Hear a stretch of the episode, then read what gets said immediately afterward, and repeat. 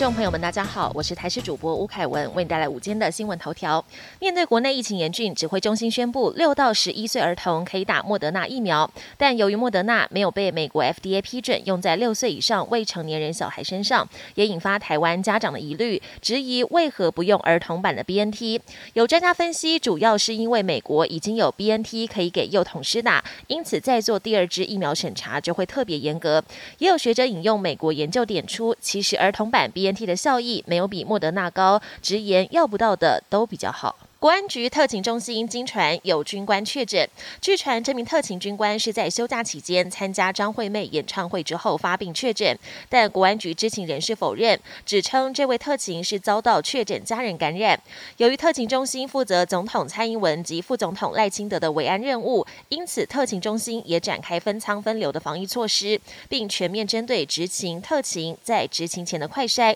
凡是快筛阴性才能够继续保护总统与副总统。指挥中心在上周五突然宣布，二十四类场所的工作人员及参与者必须在本周五完成第三剂疫苗接种，而其中健身房业者都愿意支持政府的第三剂疫苗政策推行，但扣掉宣布完隔天就遇到假日，准备期只有四个工作天，对于没有沟通就仓促上路的强制措施无所适从，业者也站出来呼吁，不要污名化健身产业，要健康也要生存权。国际焦点：乌俄战争，乌克兰正面临另一场腥风血雨的战争。总统泽伦斯基表示，俄国的顿巴斯之战已经展开，乌东有一些城镇正爆发激烈巷战。卢甘斯克东部的小镇科尔米纳已经沦陷。此外，西部的利维夫还有东南部的马里乌波尔情况也越来越紧急。乌克兰总统泽伦斯基呼吁西方赶紧提供军事援助。白宫宣布将于五月十二号召开全球第二次新冠峰会，将和 G7 轮值主席国德国等其他四国共同主办。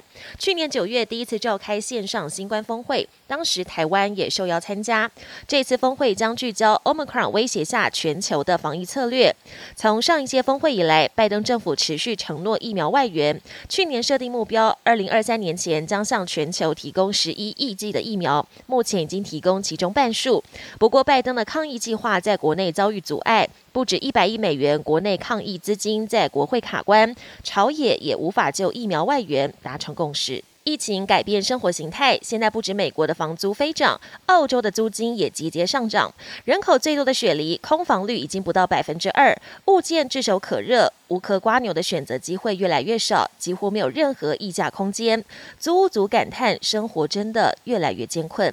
本节新闻由台视新闻制作，感谢您的收听。更多内容请锁定台视各节新闻与台视新闻 YouTube 频道。